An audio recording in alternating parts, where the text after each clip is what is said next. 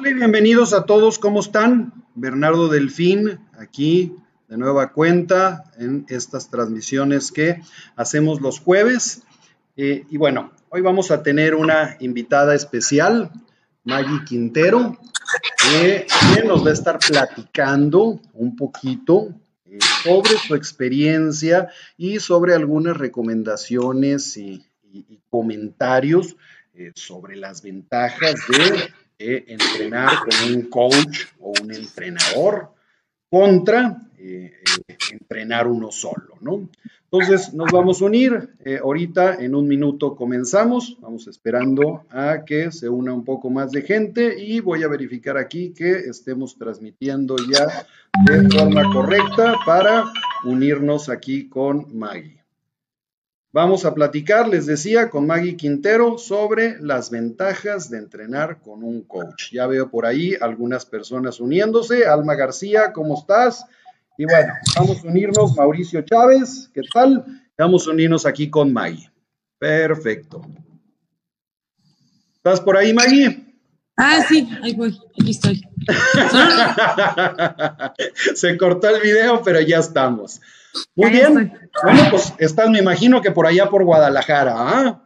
Sí, aquí estamos en Guadalajara. Tú estás transmitiendo desde Monterrey, ¿no? Desde Monterrey con un calor espantoso. Allá por lo menos en Guadalajara me imagino que amanecen frescos, aunque también a lo mejor en la tardecita haga calor. No, ahorita ya estamos igual, la verdad. El sábado tuve una carrera, nunca habías hecho una en la tarde, eh, y sentí lo que es que te queme el pavimento. Ya había corrido una vez en el desierto y claro, pues una milla, dos millas, tres, pues sientes calor, pero ya 21 kilómetros en el calor sí está pesadito.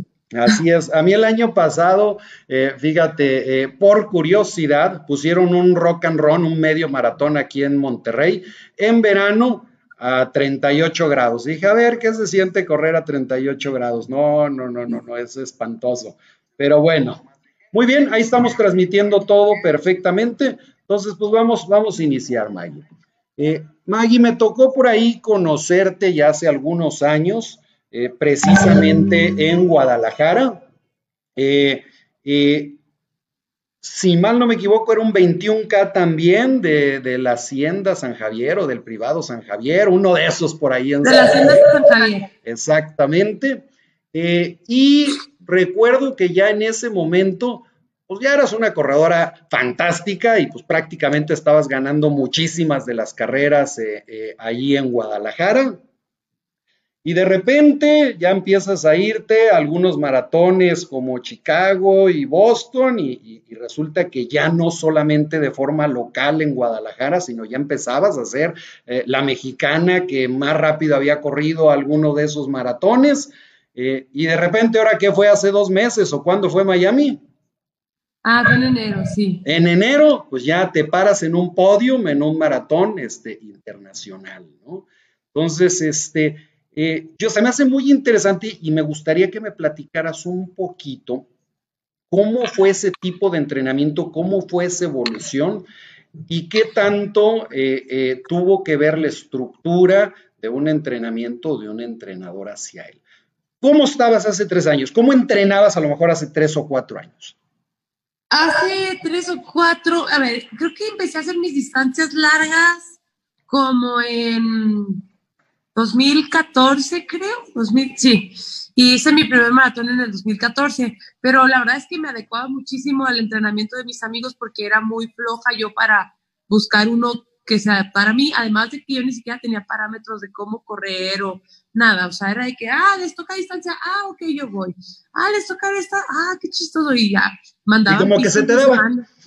Ajá, y de que hacía pista entre semana y yo, ah, órale, pues yo, yo no voy a hacer eso. Y ya yo los veía alzado para la distancia, ya como saliera, plática.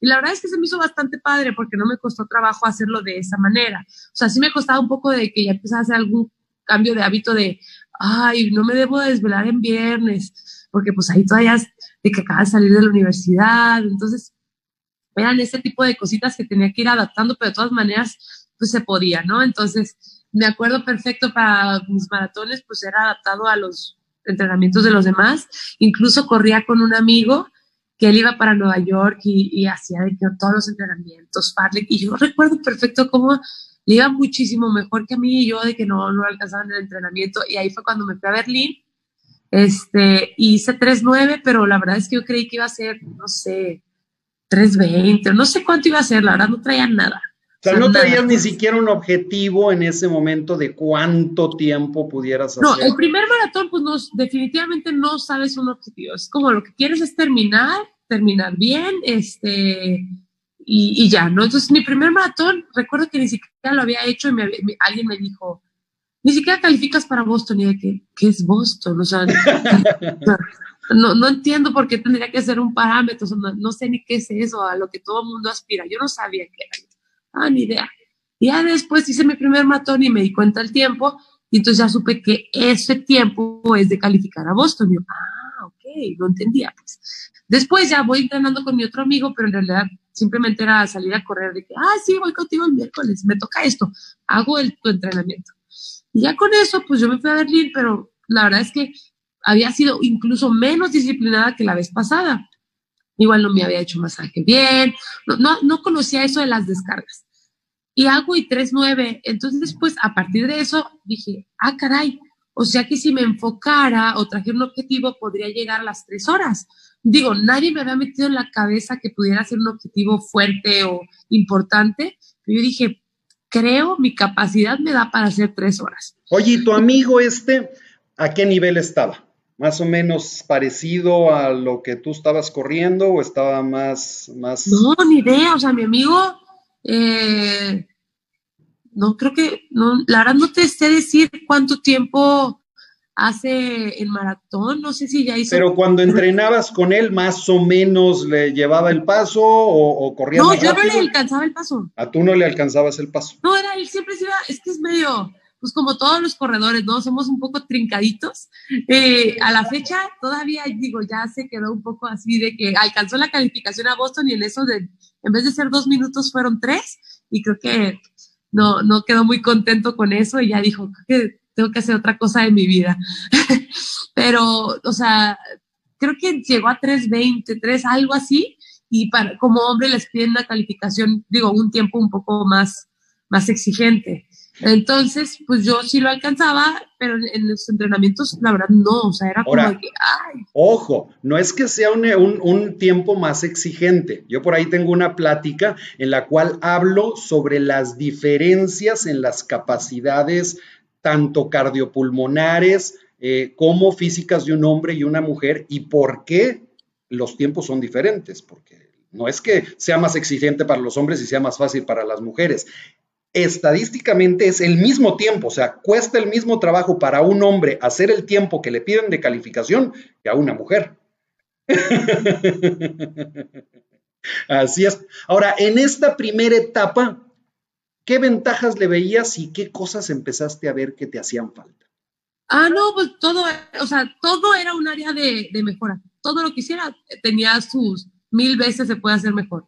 Los masajes, el entrenamiento, todo, o sea, no tenía una estructura ni nada.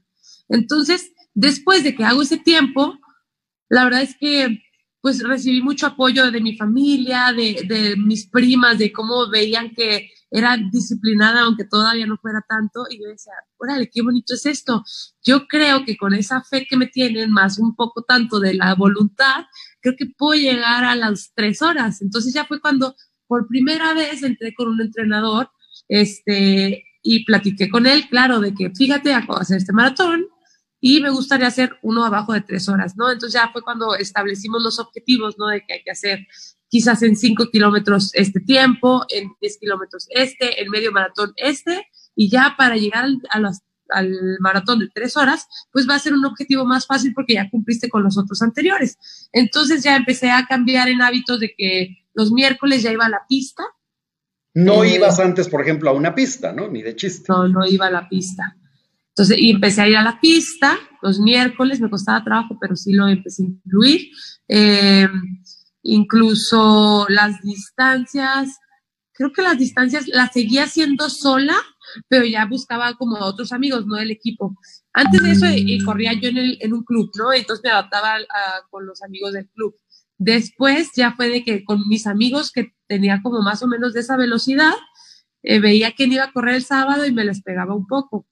Y conforme fui avanzando el tiempo, pues empecé de que adaptar más un poco mis horarios a, recuperación, a si el sábado tengo que hacer la distancia, pues sí la hago, pero la voy a hacer más tarde ya que descanse bien, o la hago la caminadora, como que ya un poco más adaptarme, que sé que puedo, pero eh, exigiéndome lo mismo, pero ya, pues no sé, quizás en la caminadora o sin exigirme un horario de las 5 de la mañana en sábado, porque pues no sé, no se me sigue haciendo rentable. Ahora, ¿qué sucedía? Decías, oye, hacía mis largas sola, pero cuando no lo hacías con este entrenador, pues realmente no tenías ningún objetivo. Aquí ya te empezaba la monitorear no, no, el paso. Una cosa es que tengas, no, una cosa es que tengas el objetivo del entrenador, o sea, el entrenador te, te dice qué hacer, pero el entrenador no corre contigo ni te ve. O sea, en mi caso nunca ha sido así. Hay otros entrenadores que sí pues están con ellos, van con ellos a la pista. Yo los miércoles veía a mi entrenador, pero los demás días era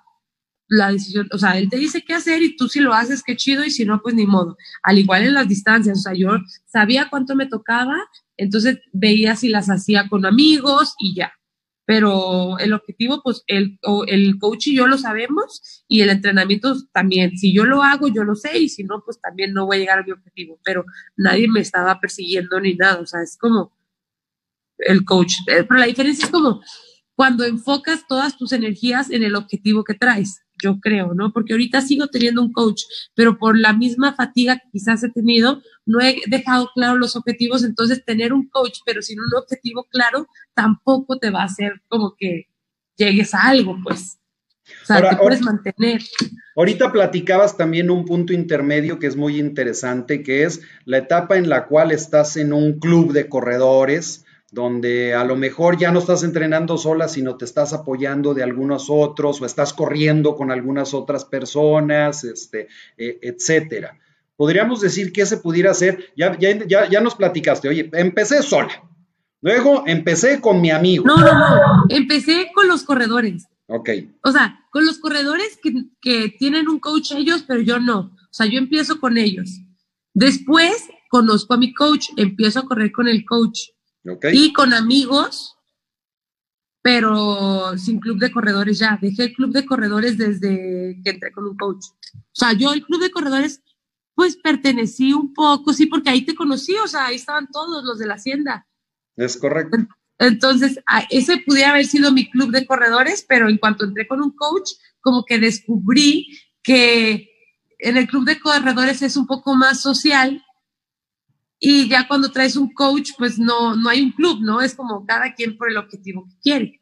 Ok, ahora todavía en un club, pues exactamente, todavía nadie te pone objetivos, como que salen a correr, es más la plática, es más la chorcha, pero todavía no hay una estructura ni hay este, eh, un poquito objetivos, ¿no? Ahora, ya con el coach, ¿te puso un objetivo para tu siguiente maratón? De tiempo. O sea, ahorita no, no, no, cuando entraste con ese, con ese coach. No, yo le puse el objetivo. O sea, ah, tú le pusiste el objetivo. Sí, yo, él no me lo puso, o sea, yo le dije, esto quiero. Ah, ¿cómo le vamos a hacer? Y ya vimos la manera de cómo hacerlo. Pero yo llegué y le dije, quiero esto.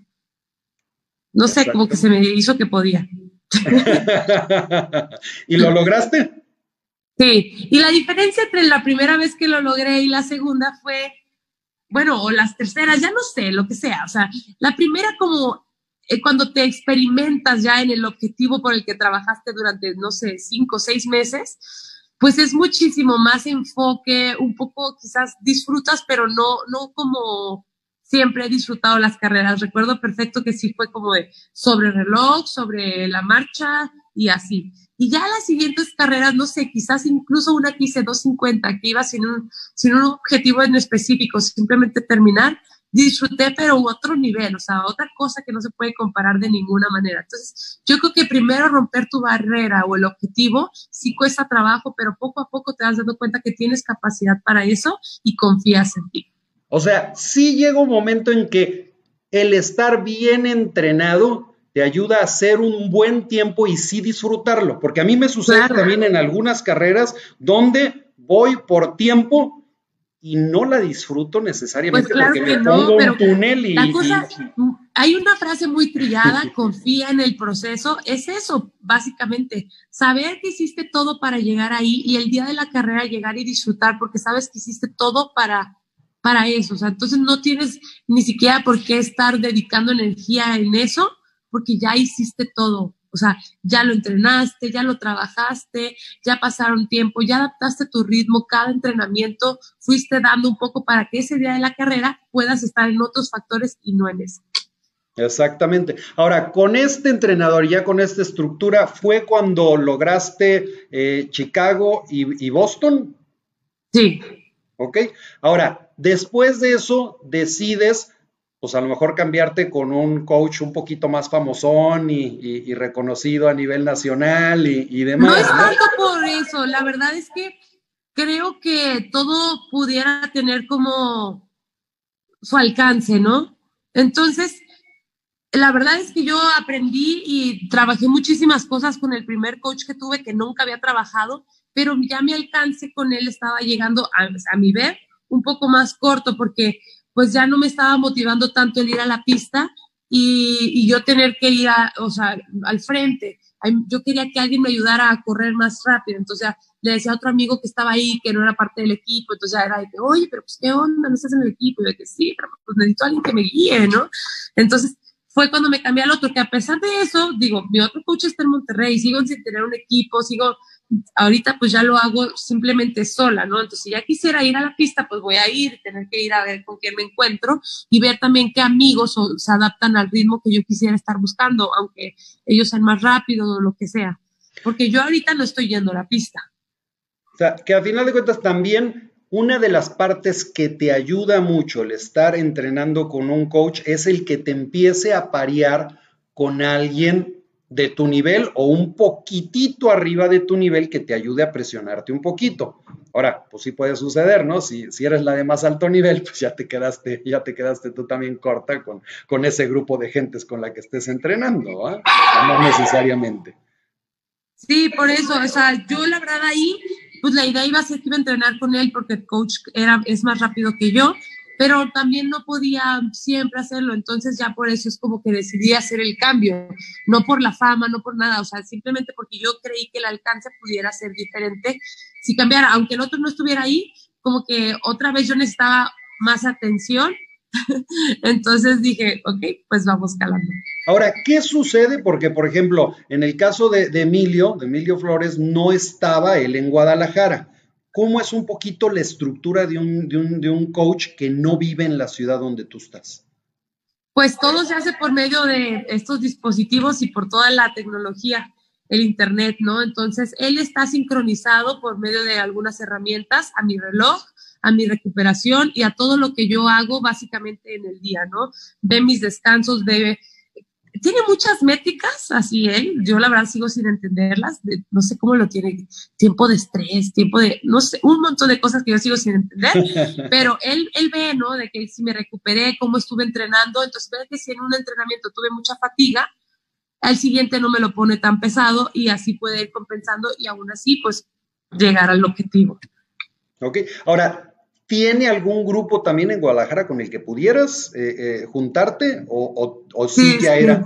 ¿Sí? sí, ahorita ya hay, o sea, es que existe la plataforma por la que él entrena y existe ya como subgrupos en diferentes estados de la República y ellos pues ya entrenan en equipo. Yo no pertenezco a ese equipo, pero sí sé que van el jueves a la pista y la verdad es que sí, mi idea es irme a pegar quizás un día. Pero como te digo, o sea, ese mi objetivo de la pista como que empezó y a la vez empecé a tener muchísimo trabajo que dije, bueno, pues después del maratón, el último que hice, creo que tengo que enfocarme un poco más en esto y ahorita apenas estoy queriendo retomar, ¿no? De que, bueno, ¿qué voy a hacer? Pero sigo sin definir.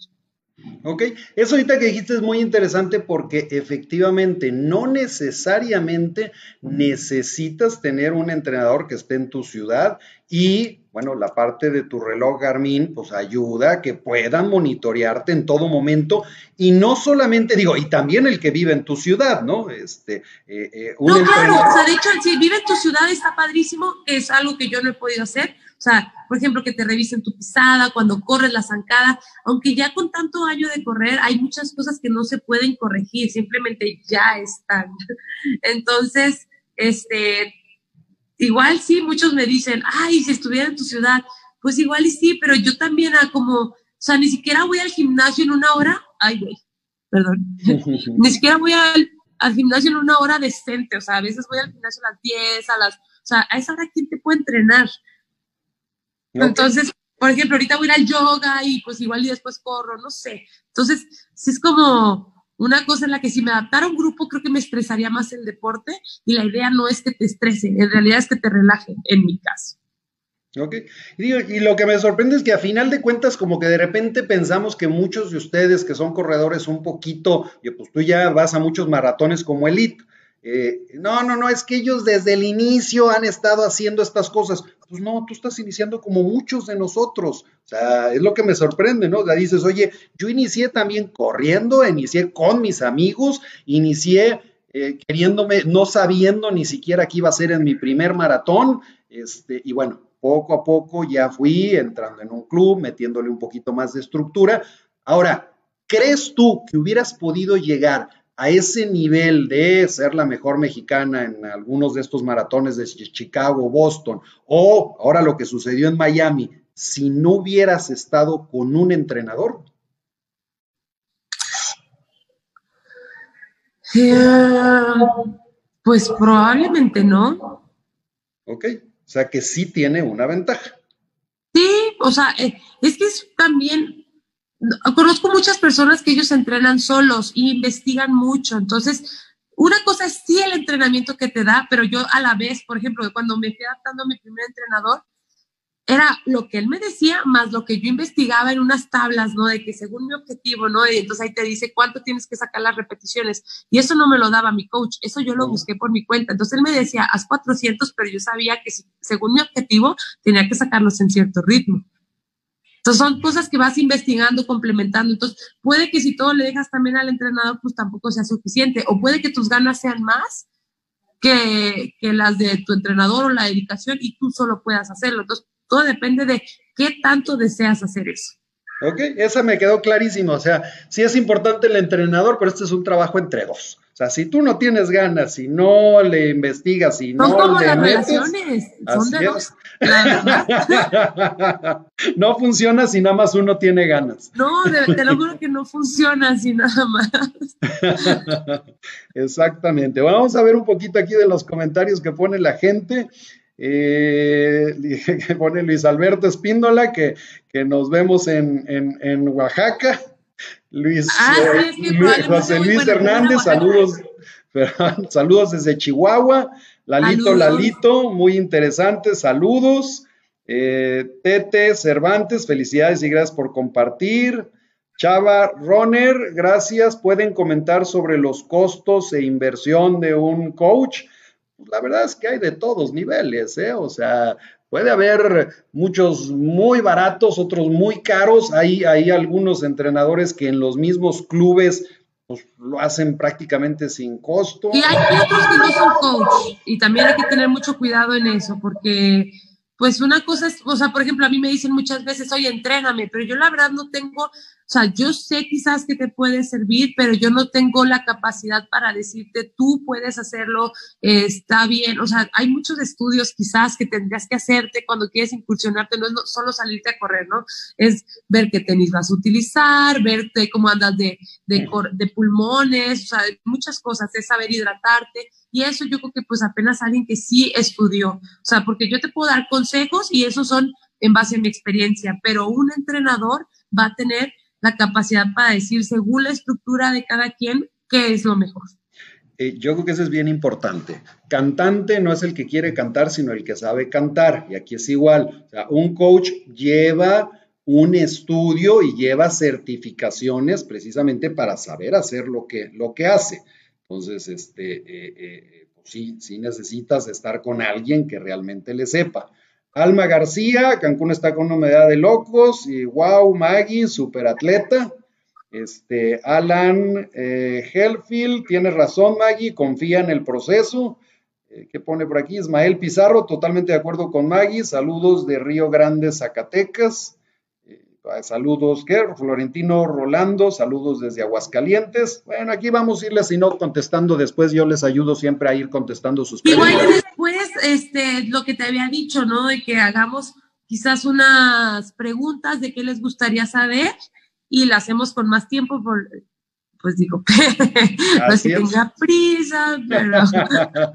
pero yo sé que, que, tú eres súper buena onda y nos vamos a estar viendo seguido por estos, por estos foros. Entonces ahí te, te, invitaré en otra ocasión y ojalá, ojalá estés. Disculpen que me esté rascando tanto, pero es que entraron los zancudos y neta estoy de que todo el live así.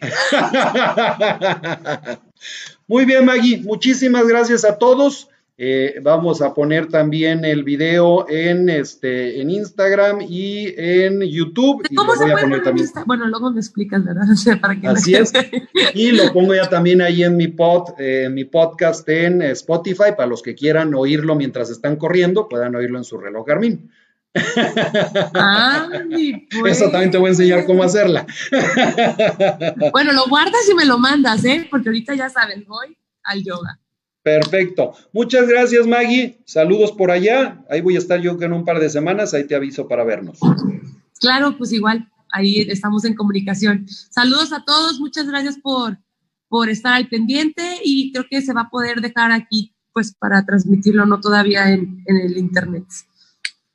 Muchísimas gracias a todos. Nos vemos el próximo jueves. Bye. Ahí está y ya terminó la transmisión.